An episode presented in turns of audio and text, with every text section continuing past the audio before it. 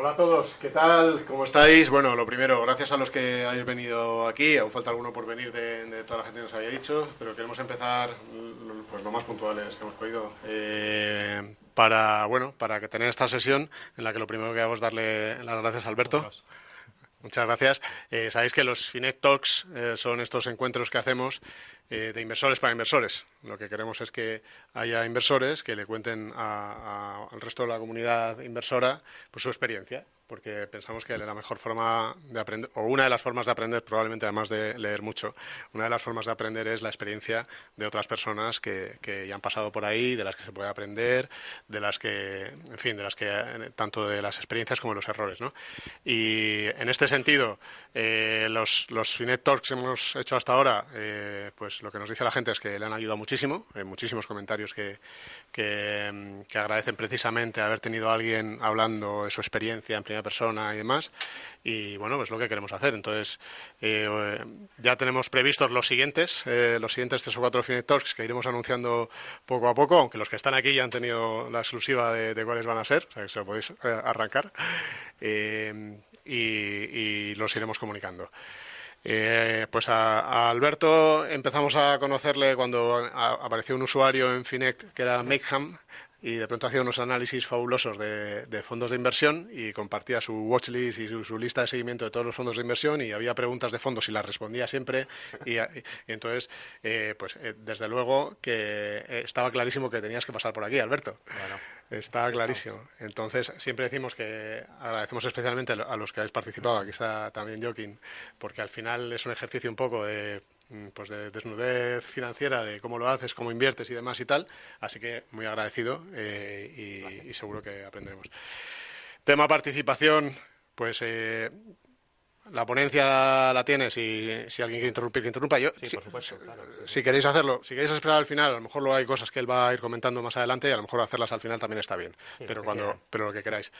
Los que lo estáis viendo online, en directo, claro, también puedes participar. Eh, Antonio Villanueva, que está con las redes, eh, pues lo que hará será recoger los comentarios o preguntas que hagáis, tanto en Finect, en el, en el post si lo estáis viendo en Finect, como en el canal de YouTube, en los comentarios, en el chat, las vais haciendo y en la medida posible lo, traeremos. Alberto domina de fondos, no de todos. Entonces, si hay preguntas de determinados fondos que no le podremos lanzar, pero sí de experiencia de inversión, estrategia y demás. Perfecto. Me callo. Vale. ¿Vale? Así que nada, disfrutar. Bueno, pues nada, lo primero agradecer a Vicente y, a todo el equipo de FINEC por darme la oportunidad de estar hoy aquí. Y, nada, bueno, a todos también los que habéis venido y a los que lo estéis siguiendo desde casa. Durante los próximos minutos hablaré un poco sobre cómo entiendo el mundo de la inversión y sobre todo pues cómo analizo y selecciono fondos de inversión. Eh, también me gustaría hablar un poquito sobre pues, mi contacto con el mundo de la inversión, así como pues, algunos falacias o dogmas que creo que hay creados y bueno, pues que puede ser interesante desmentir hoy. Eh, bueno, sin, más, vamos a ir empezando. Eh, mi contacto con el mundo de la inversión es posiblemente algo diferente al de muchos de los inversores que, que estáis viendo esto, eh, porque eh, primeramente tengo algo de formación en, ciencias económicas, soy licenciado en ciencias actuariales y financieras y bueno, posteriormente para complementar mi formación decidí cursar un, programa de, gestión patrimonial que me permitiese conocer un poco cómo funcionaban realmente los mercados, más allá de los aspectos eh, puramente matemáticos que había visto en la facultad. Mis primeros contactos con el mundo de la inversión eh, fueron mientras estudiaba. recuerdo que el primer libro que cayó en mis manos fue el de José Luis Cárpatos, eh, Leones contra Gacelas, aunque he de confesar que no lo terminé de leer. Eh, planteaba la inversión desde un punto de vista de análisis técnico, con pues, mucha mención a soporte, resistencia, hombro, cabeza, hombro lo cual, bueno, pues, eh, para algunas personas es atractivo, pero no encajó mucho con, conmigo, ¿no? Además, planteaba la inversión un poco como una especie de jungla que, bueno, que no, que no, no me encajó demasiado. Y luego, años más tarde, sí que descubrí que tenía una parte dedicada al análisis fundamental, pero, pero bueno, no lo he terminado de leer. Y la primera vez que invertí, aunque con eh, dinero ficticio, fue con el, con el programa, eh, el software Plus 500, que permitía pues, una cuenta demo con dinero ficticio y podías invertir bueno, pues, en índices, acciones, eh, materias primas, bonos, lo que quisieras. Y bueno, pues curiosamente, no sé si porque era más tangible que los índices, pues las primeras inversiones que hice eran con materias primas. Pues sacos de maíz, café, ese tipo de cosas, ¿no? Aunque bueno, esto fue algo muy testimonial y que, vamos, tampoco saqué grandes conclusiones.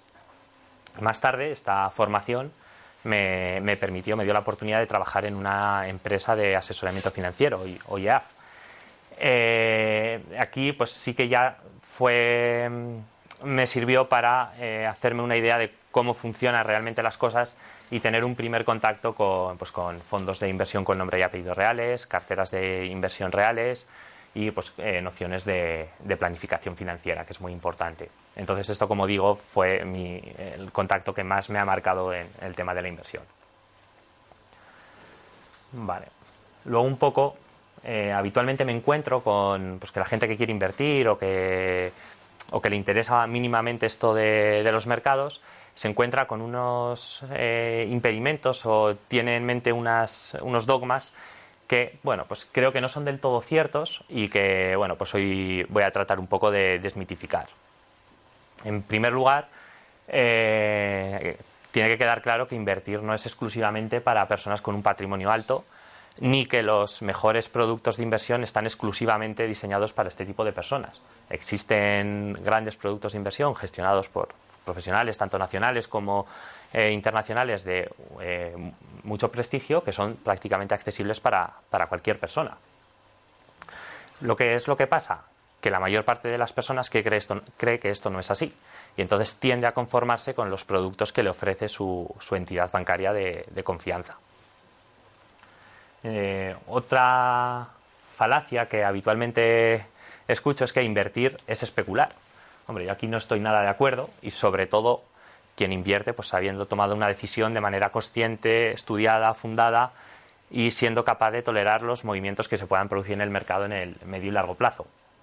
Sin embargo, quien invierte en acciones o, en, o invierte en general a través de un soplo que cree que le ha dado un amigo y esperando obtener un rendimiento alto en un plazo corto de tiempo, pues es muy posible que, esté especulando y su rentabilidad dependerá sobre todo de, de la suerte principalmente y también de la irracionalidad del mercado en el corto plazo.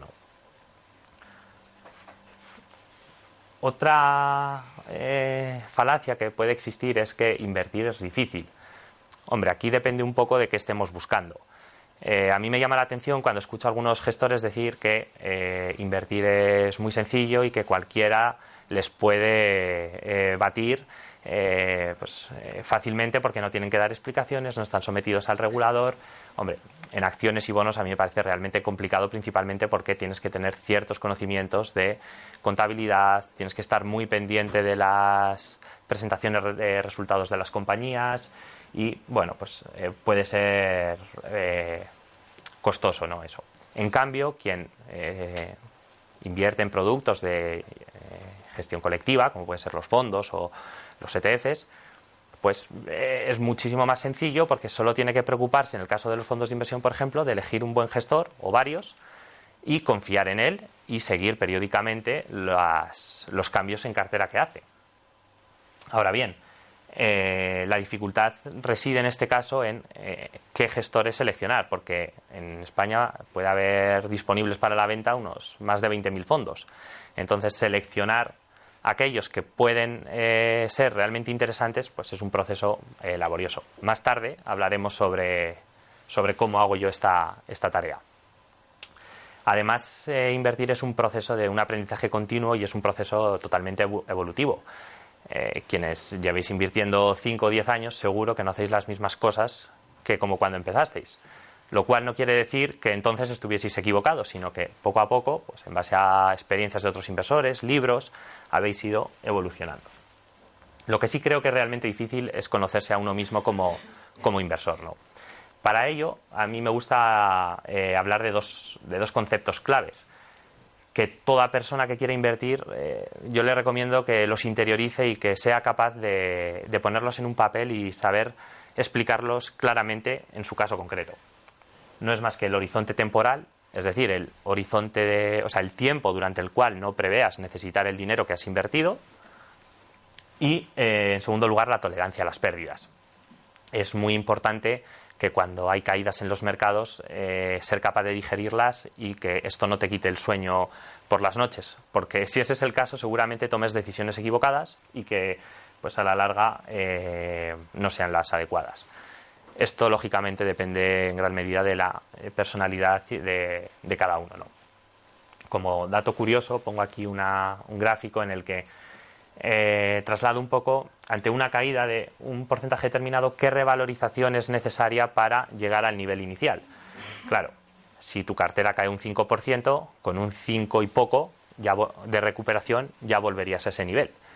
Pero sin embargo, si eh, tu cartera cae un 40%, para volver al nivel inicial necesitarías eh, una revalorización del 67%. Eh, es complicado que en un periodo corto de tiempo eh, tu cartera recupere un 60 y tantos por ciento, ¿no? Y eso seguramente requerirá mucho tiempo y es necesario que seas capaz de estar un tiempo razonable en pérdidas o todavía por debajo del nivel inicial que, tenías. Entonces, en definitiva, estos dos conceptos son para mí la clave de, eh, del objetivo de iniciativas como esta o pues el, objetivo último de FINEC y otras, y otras muchas alternativas, ¿no? que es eh, pasar de ser ahorrador, del ahorrador tradicional que, pues, que ha invertido en depósitos o en imposiciones a plazo, a eh, ser un inversor que, bueno, pues que invierta en renta variable, en fondos de inversión, pues, en definitiva en, en, activos de más riesgo. ¿no? Bueno, una vez visto estos dos apartados que, me, que tenía especial interés en transmitir porque creo que pueden ser eh, de ayuda para, para, muchos de vosotros. Ya, bueno, vamos a entrar un poco en lo que es mi, mi caso personal y, el, bueno, más concretamente el de mi familia. ¿no? Realmente no tenemos una estrategia de inversión como tal, pero sí que es cierto que cuando empezamos eh, decidimos o consensuamos una serie de, de principios o pilares sobre los que eh, construir la cartera y que nos sirviesen como guía para el, para el futuro. ¿no? Bueno, en primer lugar, lo que hicimos fue eh, llevar a cabo una concentración de entidades. Eh, históricamente en, en, casa habíamos trabajado pues, con cuatro o cinco entidades en las que manteníamos pues, inversiones del estilo carteras gestionadas, fondos de fondos, planes de pensiones, PIAs y era un poco complicado eh, hacer una, tener una, una, visión global sobre esas inversiones. Porque yo le decía a mi padre, por ejemplo, oye, ¿cómo ha ido este, este año? ¿Cómo está yendo este año? Y hombre, pues esto de esta entidad, esto ha ido bien. Esto, esto no ha funcionado, pero era imposible que me diese una cifra de, oye, pues un 3, un menos 4. Entonces, para ello, lo que hicimos fue agrupar todas esas inversiones en una entidad que elegimos eh, una entidad de referencia y al mismo tiempo dimos cabida en la cartera, en la cartera sí, a, entidades gestoras nacionales, pero que no están vinculadas a los grandes grupos de distribución. En segundo lugar, otra de las decisiones que tomamos es el elegir el, vehículo que más se adecuaba a, nuestras necesidades. En este caso, pues decidimos que lo que mejor eh, nos encajaba eran los fondos de inversión. Eh, actualmente la cartera está formada exclusivamente por fondos de inversión, aunque es muy posible que eh, una de las líneas de trabajo que tenemos para los próximos meses es empezar a dar cabida a la, gestión pasiva dentro de la cartera. Bueno, ¿por qué elegimos los fondos de inversión? Pues porque eh, consideramos que una tiene una serie de ventajas que permiten pues, acceder a carteras muy diversificadas, gestión profesional, acceder a mercados nichos, y luego pues una, eh, una, liquidez diaria que te permite enseguida hacer líquidas tus inversiones y disponer del, dinero en cuenta. ¿Cuáles son los inconvenientes principales? Bueno, pues eh, primero las comisiones y gastos que soportan, las restricciones a la liquidez en algunos productos.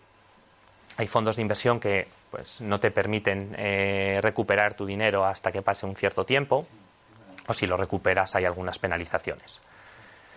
En segundo lugar, eh, o sea, en tercer lugar, perdón, hay pocos gestores que baten a los, a los índices, muy pocos, la, la, menor parte, y es muy importante seleccionar cuáles son los que los que mejor se encajan a cada, a cada persona y los que uno cree que pueden funcionar.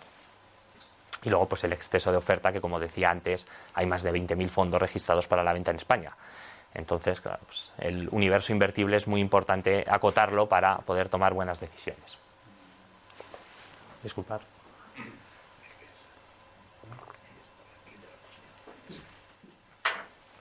Bueno. Eh, otra de las decisiones que, que, tomamos fue la de establecer una cartera relativamente concentrada, entre 10 y 15 fondos de inversión, aunque como veremos más tarde, eh, no estamos cumpliendo esto. Eh, este objetivo y tenemos más.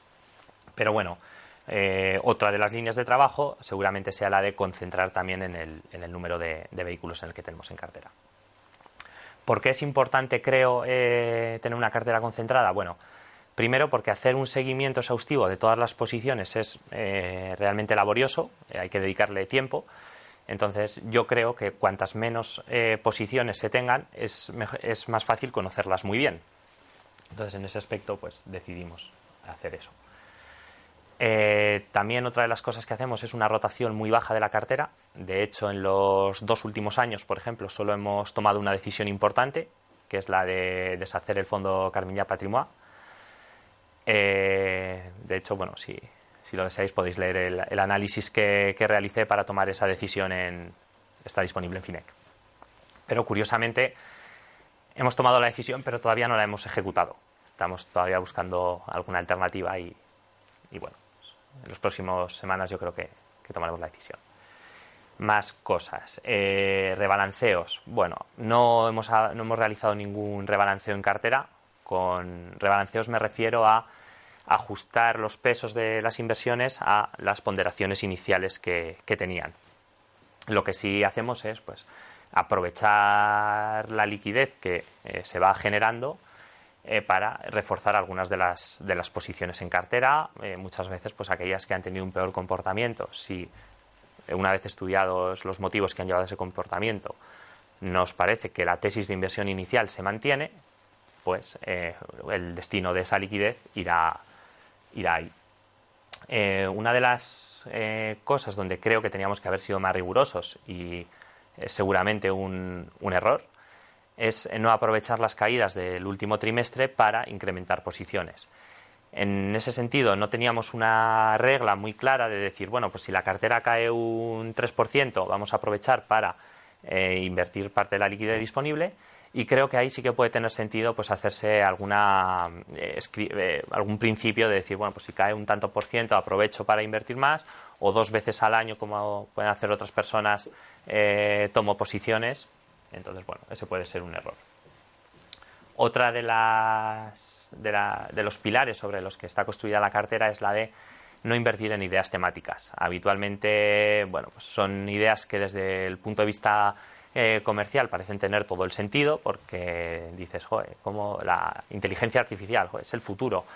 Eh, pues, eh, la renta variable china también tiene mucho sentido tenerla en cartera pero pienso que requieren unos conocimientos, pues muchas veces políticos, macroeconómicos, demográficos incluso, para tomar esas decisiones que son realmente complejos para, para, el inversor medio. Entonces, por ese motivo decidimos no tenerlas en cartera.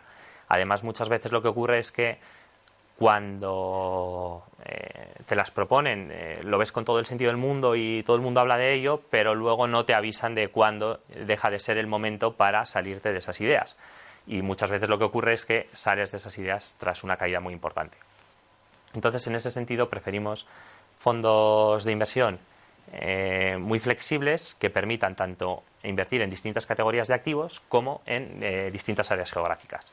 De esa manera delegamos en el equipo gestor o en el gestor eh, seleccionado la eh, tarea de asignar eh, la inversión. Es importante señalar que la asignación de activos es, una, es la principal fuente de rentabilidad, más allá de la selección de valores. Entonces, si por ejemplo la, no sé, la renta variable de Japón funciona muy bien, cualquier fondo de renta variable de Japón lo va a hacer muy bien, más allá de los valores concretos que seleccione. Al mismo tiempo, descartamos también la inversión en, estrategias que tuviesen un fuerte componente de gestión cuantitativa. Eh, seguro que a muchos de vosotros os viene a la cabeza el caso de Long Term Capital Management, eh, que estuvo gestionado por, por, dos personas que compartieron el Premio Nobel de Economía en el año 97. Como iba a salir mal algo gestionado por dos premios Nobel? Pues a pesar de que empezaron muy bien, eh, en cuatro meses quebraron el vehículo y obligaron a la Reserva Federal a, intervenir para evitar problemas mayores. Entonces, pues todo tipo de, ese tipo de estrategias que son muy complejas de, entender no las incluimos en, cartera. Y al mismo tiempo tampoco hacemos market timing. Con market timing me refiero a eh, decidir si entrar o salir del mercado, ahora va a venir una caída, vamos a salirnos, o ha subido mucho, esto va a seguir para arriba, vamos a entrar. Está demostrado que a la larga el market timing no funciona. De hecho, eh, en el curso de verano de Azvalor, eh, una de las slides que utilizaron fue esta, que viene a decir que aquel, en los últimos 22 años, desde hasta julio de 2017, aquel inversor que se ha perdido únicamente los 10 mejores días del mercado ha dejado de ganar pues cerca de un 37%. Entonces, pues está demostrado que a la larga estar todo el tiempo invertido es la, mejor idea. Y nosotros decidimos hacer eso. Ser capaces de tolerar las, eh, y digerir las caídas que se produzcan en los mercados y estar 100% invertidos todo el tiempo. Bueno, ¿cuál es el resultado de todo esto? pues el resultado de todo esto, bueno, además de aplicar el sentido común de la misma manera que se aplica el resto de aspectos de la vida, pues ¿por qué no lo íbamos a hacer en esto, no? El resultado de esto no es más que una cartera que, como veis, hay alguno más de 15 fondos de, inversión. Eh, son solo nombres, tampoco son los que hemos seleccionado, pero seguro que hay otros muchos que son igual de válidos o mejores. Algunos os sonarán, otros no tanto. Y lo que sí creo que es importante luego es tener una foto de cómo está eh, distribuida la cartera. ¿no? En, este caso, haciendo zoom en qué invierte cada uno de, esos vehículos, pues se llega a los eh, gráficos de la derecha.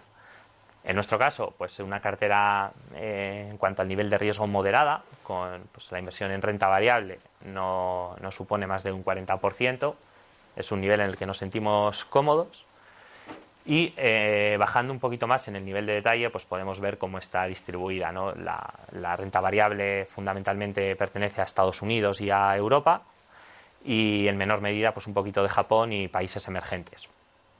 Cuando eh, la persona de la entidad nos, nos comenta muchas veces, hay que invertir en Asia, en India, pues hombre, ¿pero cuánto invertirías? Pues un 3, un 5%. Bueno, pues ya lo tenemos eh, indirectamente lo que puedan tener cada uno de, los vehículos que forman parte de la cartera.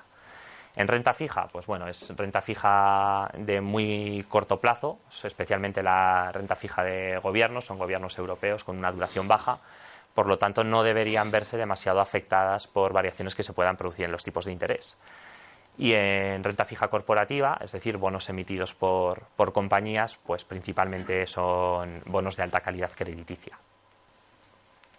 Luego también hay una pequeña posición en, en oro, en, oro eh, directamente, no en compañías mineras. Pero bueno, esta es la, foto.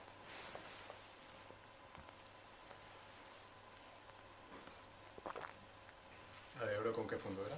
¿La de oro? Con el Amundi. Tiene estratégicamente un, 10, un 12% en, en oro. Bueno, eh, una vez visto el, resultado final, ahora me gustaría explicaros un poco cómo llego yo a, a ese resultado, a esa selección de esos vehículos que forman la cartera. Bueno, pues el proceso tiene, eh, para simplificarlo, dos etapas bien diferenciadas. Hay dos niveles. El primer nivel tiene tres fases, en la que la primera es un filtro inicial.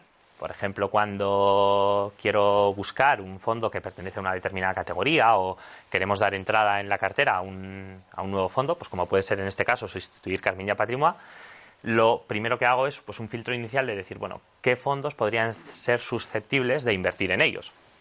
Para ello lo que busco es que tengan un track record, un historial, tanto el equipo gestor como el vehículo en sí, pues amplio.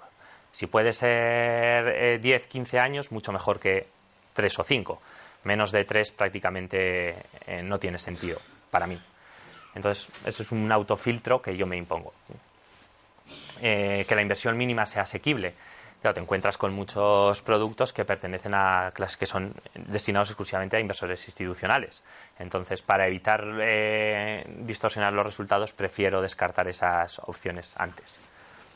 Y finalmente, que sean fiscalmente traspasables. En, España existe la, la ventaja de que un inversor puede invertir en fondos de inversión y no tributar hasta que realice la última venta. Porque los eh, traspasos que se realicen están fiscalmente exentos, siempre y cuando, entre otras características, tengan más de 500 partícipes. Después eh, de este primer filtro, en el que Como digo, es muy importante que los fondos pertenezcan a la misma categoría porque si no los resultados nos pueden, eh, pueden ser un poco heterogéneos. Realizo un análisis cuantitativo. Eh, este análisis cuantitativo consiste básicamente en una serie de, medidas eh, estadísticas que bueno, muchísimas os sonarán. Por comentar alguna de ellas, pues la rentabilidad anualizada para diferentes periodos, la rentabilidad rolling, que eh, te permite un poco ver cómo ha ido evolucionando, por ejemplo, la rentabilidad anualizada a tres años, probabilidades de pérdida, el drawdown, que es la máxima caída que ha tenido el fondo desde el punto máximo al, mínimo y cuánto ha durado tanto la caída como la posterior recuperación. Y luego, bueno, pues otras medidas como puede ser la correlación, eh, el porcentaje de las subidas y bajadas que del, del índice que captura el fondo en concreto. Bueno, varias. Evidentemente estas no son las únicas que miro. Por ejemplo, para fondos de retorno absoluto, pues eh, a lo mejor tiene sentido utilizar el ratio de Kalmar, que no es más que dividir la rentabilidad entre el máximo drawdown, medida que para otros eh, tipos de fondos, pues a lo mejor no es tan, tan interesante. Perdón, ¿la correlación contra qué? ¿Contra el benchmark de cada fondo? Contra el benchmark de cada fondo o entre los propios fondos de otros que los mismos que estoy analizando u otros que forman parte de la, de la cartera. Para, para, por ejemplo, a lo mejor en categorías como puede ser la renta variable americana no tiene tanto sentido porque generalmente están muy correlacionados, pero en estrategias más eh, de retorno absoluto, por ejemplo, pues sí que tiene sentido incluir eh, tener esta medida en consideración para incluir fondos que estén descorrelacionados entre ellos. Y eh, finalmente hago un primer análisis cualitativo en el que pues tengo en cuenta los costes, el patrimonio bajo gestión. Es importante tener en cuenta el patrimonio bajo gestión del fondo porque si nos vamos a una categoría como pueden ser las pequeñas compañías, pues puede ser interesante no invertir en fondos que tengan un patrimonio muy alto, porque si de repente hay una desbandada de inversores, eso puede hacer que el gestor se vea en dificultades para deshacer sus posiciones y él mismo contribuya a que las caídas, a acentuar esas caídas. Entonces, a lo mejor en ese caso tiene sentido buscar fondos con un patrimonio más, pequeño. La asignación geográfica y sectorial, pues puede ser interesante tenerla en cuenta en, un primer eh, screening, en una primera monitorización, para evitar eh, incluir fondos que estén eh, muy sesgados hacia un tipo de activo en concreto. si nos vamos a renta variable, por ejemplo, o sea, hay un fondo que está muy, aunque sea pertenezca a la categoría de renta variable europea, si una parte, pongamos un 80% está invertido en compañías francesas, pues a lo mejor eh, nos distorsiona luego los resultados y no es lo que estamos buscando. Y uno de los aspectos que más eh, valoro en esta parte es el nivel de transparencia que tenga la gestora. Eh, gestoras que publican un comentario, un breve comentario en sus fichas mensuales, o que hacen un informe trimestral en el que cuentan qué han hecho y por qué, pues les doy una puntuación muy alta.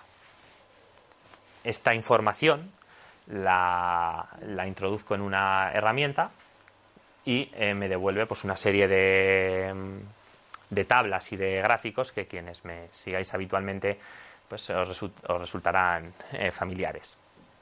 Esta es la salida última que, eh, que obtengo en la que pues, así, se asigna una puntuación a cada uno de estos, de estos bloques y con ello consigo un rating que me permite luego desarrollar un poco más el fondo que voy a estudiar. ¿Cuál es el problema de todo esto? El problema es que es muy complicado encontrar eh, esta información a nivel eh, público para cualquiera de nosotros. Eh, hay proveedores de información como puede ser Morningstar o el Financial Times que dan algunas medidas o incluso las propias gestoras en sus fichas, pero no dan todas ellas y muchas veces cuando las dan se refieren a, diferentes periodos de tiempo por lo que no son comparables. Entonces un poco lo que hice fue eh, obtener los valores liquidativos, que el valor liquidativo es el precio único diario que tienen los, fondos de inversión los obtengo, la mayor parte de las veces están disponibles en las páginas de las gestoras y en base a una herramienta propia que he desarrollado lo eh, calculo todas estas medidas sobre todo las del análisis cuantitativo. Para el análisis cualitativo, pues tiro de proveedores al, uso, que luego comentaremos también. Esta es solo la primera parte del, análisis. Una vez que he identificado alguna alternativa de inversión que puede ser interesante, lo que hago es realizar un estudio pormenorizado de, ese fondo. Pues en este caso, por ejemplo, eh, se observa claramente como el, el Comgest Growth Europe es un fondo que obtiene una puntuación alta en todos los en, todos los aspectos, entonces pues seguramente sea un fondo que merezca la pena analizar en detalle. Esto no me sirve para tomar decisiones así de primeras, pero sí que creo que es un buen punto de partida para descartar eh, vehículos que, pues, que, no, que no te aporten nada realmente. Una vez hecho esto, lo que hago es eh, la segunda parte de este proceso de selección. En esta fase lo que miro son fundamentalmente dos cosas. Por un lado, la filosofía, es decir, un poco eh, qué es lo que cuáles son los principios sobre los que se gestiona el vehículo, qué es lo que el gestor eh, piensa, cómo, o sea, cuáles son sus motivaciones, un poco esa idea. Y luego, cómo hace esas cosas. No me interesa tanto cómo puede seleccionar las compañías, pero sí un poco cuál es su, su día a día en, la gestión del fondo. Para ello lo que hago es bueno, pues, eh, leer noticias que hay publicadas sobre el fondo, sobre el equipo gestor, eh, información disponible en su propia página web, de ahí la importancia que le daba antes a la, transparencia, comentarios eh, mensuales, trimestrales o cartas a inversores, entrevistas y conferencias que, que publican, eventos en los que organizan las propias gestoras y luego sobre todo las fichas mensuales. Las fichas mensuales pues, te sirven una idea para ver un poco cómo está cambiando el, posicionamiento del fondo o qué están haciendo. Bueno, antes de, seguir, perdonar, pero aquí se me ha olvidado comentar un poco la ponderación que, eh, la importancia que le doy a cada uno de los bloques. Eh, el análisis cualitativo representa un 40% de la ponderación total y el cuantitativo un 60%. Dentro del cuantitativo lo que más pesa normalmente es la rentabilidad rolling o la probabilidad de pérdida y también el porcentaje de captura o de las subidas y bajadas del índice. Y en la parte cualitativa lo que más importancia tiene es eh, la transparencia. De hecho, pesa un 50% de, de esa parte cualitativa, que sería pues, un 20% del total del análisis.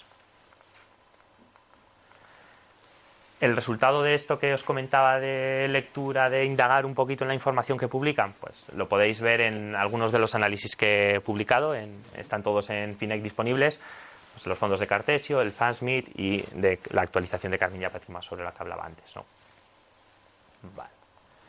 En FINEC, perdón, eh, lo que, la forma más sencilla de encontrar los, artículos es ir al perfil de, de Ahí en, el perfil ir a artículos y ahí en los últimos están los últimos análisis que has hecho, los últimos que has compartido. O sea que se puede encontrar todos. Lo digo, lo digo también para la gente que lo está que lo está siguiendo también online, que, por cierto me están diciendo que hay 120 personas eh, siguiéndolo, siguiéndolo online. Gracias.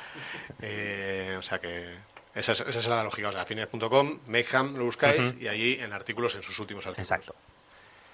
Vale, pues una vez que ya hemos, eh, realizado un filtro inicial, hemos visto cuáles pueden merecer la pena hacer un análisis más detallado, cuáles no, eh, eh, lo que haríamos sería realizar un seguimiento periódico de, esas inversiones. Comentaros también que hay muchos fondos que pueden tener unos resultados cuantitativos muy interesantes, que, dices, una rentabilidad muy, muy buena, cumple todo, pero luego cuando vas a leer un poco la filosofía o el proceso de inversión que tiene, te das cuenta que, no está claro o que, no lo entiendes. Y entonces en ese aspecto, pues también esas ideas se, descartan. El seguimiento periódico que realizo son también dos, niveles. Eh, un primer nivel, que es una lista de seguimiento watch list, que también, aunque llevo varias semanas sin actualizarla, eh, pues ah, tenéis alguna de las últimas versiones disponibles que esto es básicamente eh, es otra herramienta que se conecta a diferentes proveedores de información y obtiene los valores liquidativos de los fondos diarios. Estos, estos valores me los guarda en, en, una hoja de cálculo y automáticamente pues, se van calculando una serie de, de medidas, eh, las más importantes, como puede ser rentabilidad, volatilidad y drawdown. Eh, ¿Cómo está estructurado? Bueno, pues son 10 categorías de fondos de inversión, como decía, las principales medidas y luego pues algunos datos como puede ser el leasing o la fecha de lanzamiento del fondo y también un poco la divisa. Eh, es importante porque puede haber dos fondos que pertenezcan a la misma categoría, pero si uno cubre la divisa y otro no, pues puede haber grandes diferencias de, rentabilidad entre ellos y no es porque uno lo esté haciendo mejor que otro, sino porque uno cubre la divisa y el otro no, lógicamente. Eh, este es el resultado. Eh, no lo miro diariamente, evidentemente, pero sí que una vez a la semana suelo, suelo consultarlo y presto especial atención a los fondos que forman parte de la cartera y a otros que, aunque no, no invertimos en ellos, pero puede ser eh, interesante o me parece interesante seguirlos porque a lo mejor pues en el futuro sí o me sirven simplemente como, como referencia. Deciros que bueno, aquí hay 110 eh, fondos de inversión, evidentemente no conozco en profundidad todos ellos, pero sí que me gusta seguirlos. Eh, esto es, por supuesto, a nivel informativo. En ningún momento tomo decisiones en base al comportamiento que pueda llevar en los últimos tres meses un, vehículo. Lo que sí me sirve un poco es para saber dónde poner el foco en la segunda parte del, del análisis, del seguimiento, perdón. ¿Por qué? Porque cuando yo veo que hay un fondo sobre todo de los que forman parte de la cartera, que está teniendo un comportamiento especialmente extraño, pues en la segunda parte es donde hago ya, eh, presto especial atención. Esta segunda parte es un seguimiento más cualitativo que consiste simplemente en mensualmente obtener de las páginas de cada una de las gestoras pues las fichas que las fichas mensuales, hay algunas que publican comentarios, otras informes trimestrales, también guardo noticias, que se van publicando de esos fondos de inversión. En el caso de los fondos eh, nacionales, también los informes trimestrales eh, eh, que publica el regulador, CNMV, y en el caso de algunos fondos internacionales, también los informes anuales y semestrales.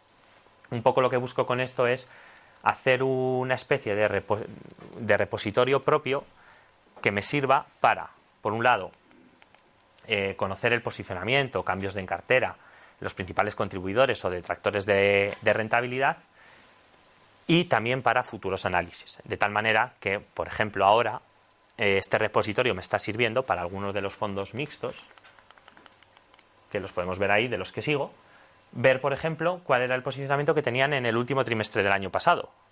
Como yo mensualmente guardaba esas fichas, ahora puedo hacer un poco un estudio de cuál era su posicionamiento en, esa, eh, en ese periodo hoy en día de la mayor parte de ellos es prácticamente imposible conseguir esas fichas si no las has descargado antes.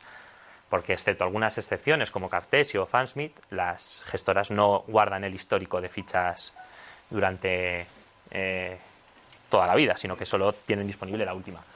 Un ejemplo de esto pues es simplemente, pues en el caso de Cartesio, pues es una carpeta donde luego hay una para cada uno de los fondos, pues una, una noticia que apareció en expansión en mayo, otras noticias en Fans People y luego pues presentaciones institucionales que cuelgan también mensualmente en, su web.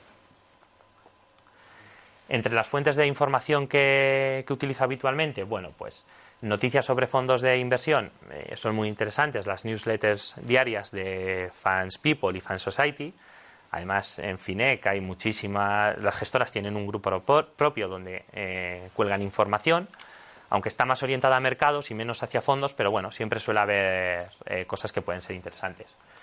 Proveedores de información, bueno, seguro que los conocéis, Morningstar es el más conocido y la eh, web del Financial Times también es muy interesante porque hay pues también información muy útil. Para los valores liquidativos, que cuando voy a, analizar los fondos los descargo el histórico, pues además de las páginas de las propias gestoras, eh, si algunas no lo publican, pues puede ser de ayuda eh, el Financial Times o Inversis o esta web que también tiene eh, una base de datos muy, muy amplia sobre valores liquidativos. Y luego, bueno, hoy en día las nuevas tecnologías, Twitter, YouTube, hay cantidad de entrevistas a gestores, vídeos, bueno, que son realmente útiles y te pueden servir para conocer muy bien cómo, cómo se gestionan esos, esos fondos por supuesto, otras iniciativas como Value Bilbao, sobre las que hablábamos antes de, empezar, o Value School, pues también eh, son muy interesantes porque acercan un poco a los gestores al inversor final. Entonces, bueno, pues eh, creo que son fuentes interesantes de información. Luego, por supuesto, pues FINEC también, que además de, la información que pueda haber de los de las propias gestoras, la iteración con otros usuarios, pues también siempre te, es una buena fuente de, de ideas para, bueno, pues saber, oye, pues este, he hablado de este fondo, vamos a, vamos a mirarlo un poco, pues tiene buena pinta, no lo conocía. Bueno, un poco eso. Así que nada, muchas gracias a, a todos y espero que os haya resultado interesante.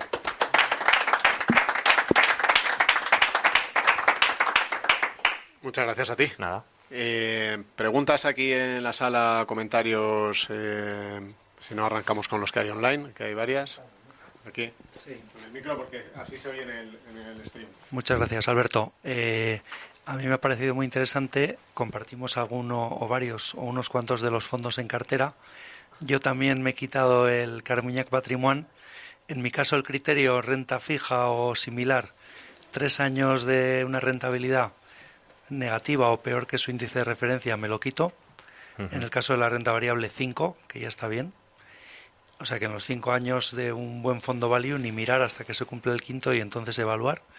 Y la pregunta que te quería hacer es, te lo digo porque yo lo he incorporado en este último año y me, me está sirviendo, es si empleas algún indicador, algún índice que tú te hagas para, para medir tu, tu, cartera contra un índice. Es decir, si tienes 40% de renta variable, pues algún índice que tengas a la medida de tu cartera. Pues 40% del MSCI internacional, tanto, no sé si te mides contra algún índice eh, propio o no. Buena pregunta. Eh, bueno, eh, no he incluido aquí un gráfico de la evolución de la, de la cartera, pero sí que es cierto que lo que es la evolución de la cartera la comparo con tres índices. El Stock Europe 600, renta variable europea, el S&P 500 en euros con la divisa cubierta y el MSCI con la divisa cubierta. ¿Por qué con la divisa cubierta? Bueno, pues porque la mayor parte de los fondos que, globales o de renta variable que hay en cartera cubren la divisa, excepto el Nordea, no, perdón, el Bank of New York eh, Mellon, eh, todos ellos cubren la divisa, entonces por eso. Lo que no hago es hacer un índice ponderado. Sí que lo podría hacer y de hecho en el análisis de Cartesio hago una cosa muy parecida, que es eh, comparar, como es un fondo mixto, como algunos sabréis, utilizo varios índices, pues el Stock 600 para la parte de renta variable, eh, para la parte que tienen en liquidez eh, o en activos más monetarios utilizo el Leonia a uno o tres años eh, capitalizado y para la parte de renta fija corporativa utilizo el, el Barclays Global Aggregate. Creo que es. No estoy ahora seguro, pero, bueno, está en, en análisis de cartas. Buena pregunta. Gracias. Lo decía porque yo creo que esa comparación te puede ayudar a la hora de, de incorporar eh, fondos índice o de gestión pasiva, porque la realidad es, y yo lo he, comparado, lo he comprobado en mi cartera, que lo que tú decías, hay muy pocos gestores que de manera recurrente y sistemática batan a los índices, con lo cual eh, es un buen indicador que te da la medida de que te puedes quedar atrás de un índice si no tienes una parte de, de, gestión pasiva, ¿no? Sí, sí, no, totalmente de acuerdo. Antes has comentado también, yo era una de las preguntas que tenía apuntada en el, teléfono, el tema de la gestión pasiva, de la posible entrada en gestión pasiva. ¿Cómo lo estás planteando? ¿Cómo te planteas hacerlo? Eh, pues mira, la, la, primera parte que hemos hecho ha sido eh, consultar con la entidad en la que, pues, en, la que tenemos todos estos fondos internacionales qué posibilidades tenemos de momento eh, la respuesta no está siendo muy positiva, entonces pues una de dos, o, o nos lo dan ahí o si no habrá que buscarlo en otro sitio. En ese caso lo que me planteo, como es gestión pasiva, evidentemente eh, que los costes sean mínimos.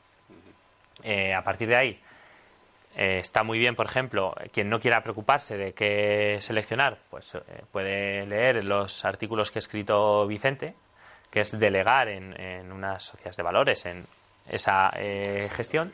O si no, pues se puede ir a un ETF que tienen la, eh, el inconveniente de que no son traspasables o unos fondos índice que en ese caso pues los de Vanguard son una, una perfecta alternativa porque relación coste con vamos con lo que te ofrece un fondo de inversión eh, de bajo coste gestión pasiva pues yo creo que es la, la forma de hacerlo más preguntas aquí en la sala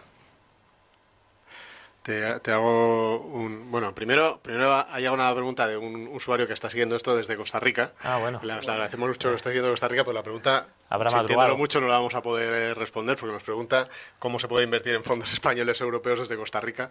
Y la verdad es que creo que no somos expertos en, ese, terreno, pero, pero muchísimas gracias por estar siguiendo eh, a unas horas, a primera hora de la mañana, esta conferencia, desde luego. Hay una pregunta de fondos de, eh, de Japón. Eh, si en fin, cómo lo estás contemplando, si, qué peso le tienen en cartera y cómo, y cómo evoluciona. Pues mira, como decía antes, Japón lo considero prácticamente una idea temática.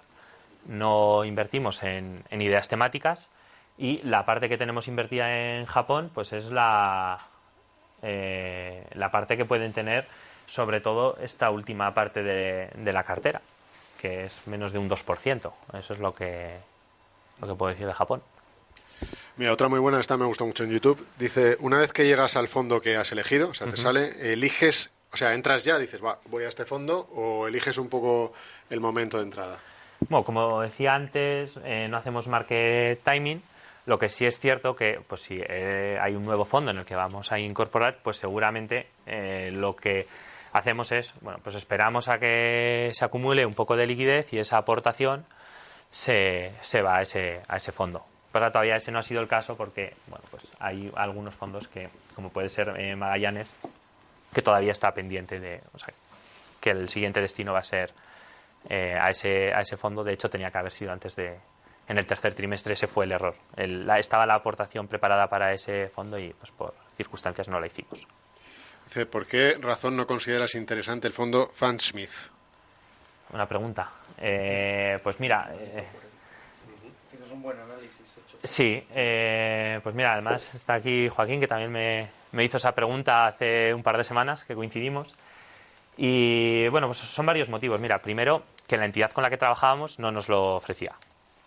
Entonces, bueno, pues ese fue el primero.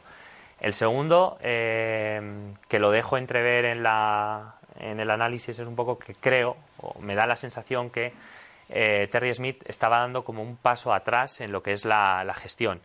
De hecho, el nuevo vehículo que sacó, centrado en pequeñas compañías, ya no lo iba a gestionar él, eh, un compañero eh, suyo. Y tercero, porque como algunos sabrán, es un, es un feeder, es decir, no es un fondo, no es un clon. Eh, lo explico. En el caso de Cartesio, por ejemplo, tiene tanto los fondos españoles como unas, unos clones, unas réplicas luxemburguesas. Estas son la misma cartera. Es decir, si Cartesio invierte en, en Sonae, la réplica luxemburguesa hace la misma inversión. En el caso de Fansmith, al ser un feeder, lo que hace es compra participaciones del máster. El máster, en este caso, es un fondo que está domiciliado en Reino Unido.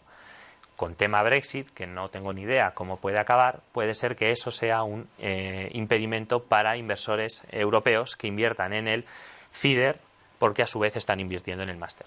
Esos fueron los tres motivos, en orden de, importancia, por los que no, eh, no incorporamos ese fondo a la cartera a pesar de haberlo analizado. Lo analicé simplemente porque me, no sé cómo vi ese fondo que pues en redes y todo eso, que se hablaba mucho de él. Me metí en la, en la web y vi que era muy transparente, que tenía mucho sentido lo que hacían y la verdad es que me gustó.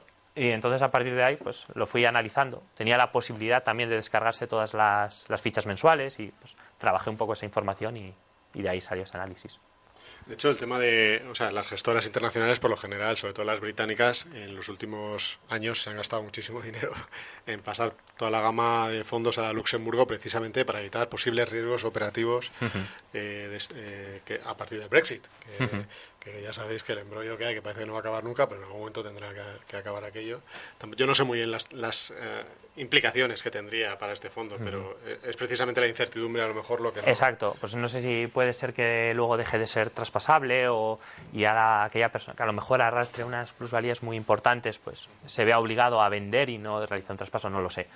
Pero bueno, ante la incertidumbre preferimos eh, ser cautos, aplicar el sentido común y no. Pero como decía, tampoco teníamos la posibilidad de comprarlo en la entidad con la que estábamos trabajando. Entonces, bueno. Vale, aquí. Eh, gracias por la presentación, ha sido muy interesante. A mí me, interesaría conocer el criterio que habéis seguido para configurar el Asset Allocation. Tú decías que es la parte más importante, ¿no? Más que la selección de los fondos particulares dentro de cada categoría. Y en la, alguna de las slides que has enseñado se veía, ¿no? Em, eh, para llegar a esa composición, ¿habéis seguido algún tipo de racional que diga, bueno, pues no queremos pasar de un determinado porcentaje de renta variable? Porque entiendo además que em, ese elemento del análisis es uno de los más estructurales, ¿no? De los que en principio cambiaría menos. Entonces, si esto es así, ¿cómo habéis hecho vosotros para decidir qué, o sea, qué criterios habéis seguido, volatilidades, o, para, para llegar a, esa definición de, cartera que tienes? Gracias, es una muy buena pregunta. Pues mira, el único eh, precepto es el de el riesgo, ¿no? ¿A qué nivel de riesgo estamos dispuestos a asumir? De ahí sale pues, que nosotros nos sentíamos cómodos con entre un 35 y un 40% en, en renta variable. Segundo, eh, Beltrán de la Lastra eh, lo, explica muy bien eh, en, una de las revisiones trimestrales que hace y lo que, dice lo que viene a decir un poco es que no hace falta ver la cartera como un todo, sino que tú la puedes ver en diferentes partes. Y puedes decir, mira, una parte yo es que la preveo necesitar en los próximos tres años. Otra parte me puedo permitir tenerla pues cinco o seis años. Y otra es a 15 años. Vale, la parte de 15 años, pues decir, bueno, pues ahí invierto en, bolsa. La, parte que más pronto puedes llegar a necesitar, ese horizonte temporal, que pues, pues, decir, es que mira, tengo, es que me voy a comprar una casa dentro de, tres años. pues no voy a invertir en bolsa porque eso puede ser que dentro de tres años hay una caída muy importante y eh, pierda una parte muy importante de mi dinero. Entonces, esa parte nosotros decidimos eh, destinarla a fondos más conservadores. La parte que eh, no eh, utilizar en, entre 3 y 6 años, pues a fondos eh, mixtos. Y la parte que no prevemos necesitar en 10, 15, 20 años en fondos de renta variable. En base a eso, luego todo lo demás sale solo. O sea, yo en ningún momento decidimos vamos a tener más Estados Unidos que Europa. Es simplemente un poco nuestra estrategia es que más o menos estén equilibradas pero que no, nos preocupamos de que una vez se sobrepondere más una que otra. Es el resultado simplemente de lo que puedan hacer cada uno de los gestores. No sé si he respondido a tu pregunta. un par de ellas también que han entrado en redes. Eh, dice, por un lado, dice si, si podemos saber la rentabilidad anualizada que llevas en la cartera y los años totales desde el inicio. Pues la rentabilidad anualizada desde el inicio no lo sé, la, eh, los años creo que son tres y medio, cuatro, una cosa así, pueden ser. Sé que este año, hace, a cierre de marzo, iba en un 4.6, un poco recuperando, prácticamente recuperada la pérdida del, del año pasado. Y bueno, por, por, comentar también, ya que estamos dando datos, el TER de la cartera creo que ronda el 1.4. Y luego, hay dos, hay dos preguntas. Una no la he entendido muy bien, me la han pasado, no sé si es. Eh, eh, pero lo que yo he entendido. Lo que yo he entendido es si, si, o sea, si sigues las compañías de los fondos en los que inviertes. O sea, si sigues la cartera de compañías, las noticias, hasta qué punto analizas eh, las posiciones concretas de los fondos en los que, de los que estás invirtiendo. Vale. las compañías solo las, las sigo hasta el punto de eh, sobre todo los, los fondos nacionales, porque realmente está, estos preceptos, aunque los aplico también, estos pertenecen a la, a la, cartera familiar, digamos. Luego, pues con mis ahorrillos, pues también invierto en, fondos, sobre todo, casi exclusivamente en fondos eh, de gestores nacionales, y esos fondos sí que monitorizo las carteras. ¿Qué quiero decir con monitorizar? Con los informes trimestrales eh, de CNMV veo eh, qué compañías han entrado en cartera, en qué pesos, de cuáles han reducido y con eso saco una distribución sectorial y geográfica y por divisa. Ahora bien, lo que es seguir las compañías, de decir, oye, pues si hay un fondo que invierte en Telefónica, eh, estar pendiente de Telefónica, no lo hago. confío en el gestor. Hay casos, seguro que a muchos os viene a la cabeza el caso de Arista, de Cobas, en las que prácticamente era inevitable no seguir lo que hacía la, la compañía porque era continuo el flujo de noticias, pero generalmente no. Eh, aprovecho para decir también que en, en, la, en Finect, en la ficha de los fondos, eh, al, final de todo podéis consultar las 20 mayores posiciones en, acciones o en bonos tal de los fondos españoles. O sea, no de la parte internacional que tienes ahí no, porque esa información no, no, es tan pública, pero los españoles sí se puede consultar en cada, en cada ficha de los fondos yendo, yendo abajo del todo. Eh, y luego eh, la, la, otra, a ver si la, a ver si la encuentro. Aquí está. Dice, si has está relacionada con esta. Si has considerado interesante alguna vez invertir personalmente en alguna compañía que tenga un peso relevante en alguno de los fondos que tú tienes. Pues es una buena pregunta también. Nunca he invertido en, acciones y tampoco nunca me he dedicado a copiar lo que hacen los gestores. Por una razón muy, muy simple. Eh, los gestores tienen, españoles, por ejemplo, tienen la obligación de publicar las carteras trimestralmente. es decir, a 31 de marzo eh, tienen que enviar a CNMV su cartera. Ahora bien, eh, esa información no es pública hasta el 30 de abril, hasta el último día del mes siguiente. ¿Qué es lo que pasa? Que si yo intento copiar a los gestores siempre voy a ir con un mes de retraso. En ese mes han podido hacer una serie de cosas, yo no enterarme e ir con el pie cambiado. Entonces, eh, prefiero no hacerlo. ¿Alguna más aquí? Pues yo te voy a lanzar como dos más, que alguna mía...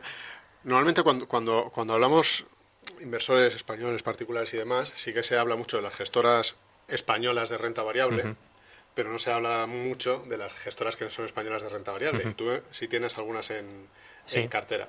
¿Cómo ves ese universo?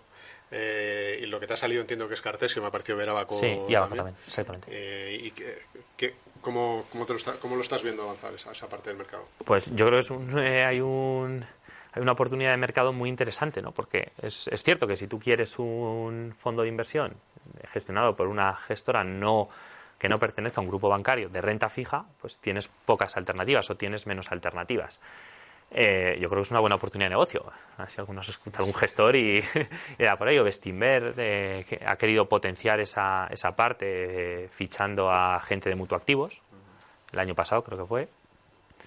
Y bueno, pues la verdad es que con Cartesio, por ejemplo, estamos en muy muy cómodos. De hecho, inicialmente antes de hacer todo esto yo eh, les decía, Joder, si es que yo estaría muy tranquilo invirtiendo el 100% del patrimonio en, en Cartesio. Si no, sé, o sea, al final tendrías una cartera diversificada entre 30 acciones y 30 bonos, más o menos, y solo tendrías que hacer el seguimiento de, de, de, un, de un, vehículo prácticamente, ¿no? Que dices, bueno, pues, joder, Cartesio hoy, por ejemplo, está en el análisis, ha conseguido a largo plazo la misma rentabilidad que la renta variable europea con un nivel de riesgo, con una, entendido, una volatilidad mucho más bajo. Entonces, yo sería capaz de eso. Al final, pues, eh, como no solo era mi opinión, pues decidimos hacer lo otro, ¿no? Pero, pero bueno, totalmente tranquilo. Y yo te iba a preguntar eso, ¿no? ¿No hay una extra diversificación o una sobrediversificación en, en tu cartera? Eh, pues puede ser que sí. Eh, bueno, no sé. Yo he visto carteras bastante más, más sobrediversificadas que, que esta. Un poco sí que es cierto que puede haber eh, más fondos de los que debería, pero también es cierto que tampoco queremos, eh, sobre todo en los en esta parte de arriba, ¿no? en las estrategias más conservadoras, tampoco por una parte queremos concentrar para que el seguimiento pueda ser más profundo y dedicarle menos tiempo o dedicarle el mismo tiempo pero conocerlos mejor, pero por otra, por ejemplo, este año ha sido especialmente, perdón, el 2018 ha sido especialmente malo para las estrategias más conservadoras. Entonces, claro, el, riesgo de confundirte es más alto, aunque sí que es cierto que no hay que coleccionar los fondos de, inversión. Pero bueno. Bueno, si no hay ninguna aquí más y no sé ni online, eh, que creo que tampoco. La, además ya llevamos una hora, que es un poco el objetivo que siempre nos marcamos con, esta, con este tipo de eventos. Ah, mira, sí, sí hay una. Pues una más.